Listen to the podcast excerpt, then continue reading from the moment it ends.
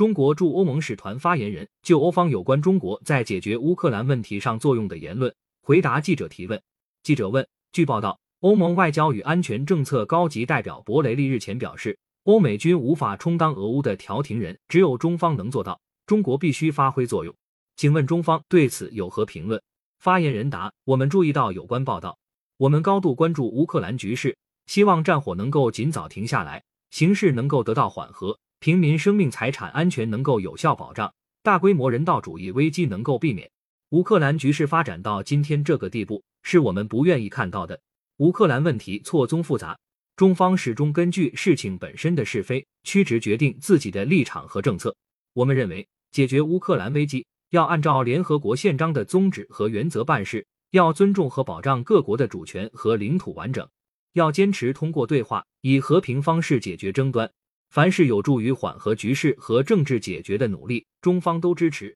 凡是不利于推动外交解决，而是拱火浇油、使局势升级的行动，中方都反对。我们鼓励俄乌直接谈判，也鼓励美国、北约、欧盟与俄罗斯开展平等对话，直面多年来积累的矛盾和问题，按照安全不可分割原则，寻求构建均衡、有效、可持续的欧洲安全机制。感谢收听羊城晚报广东头条。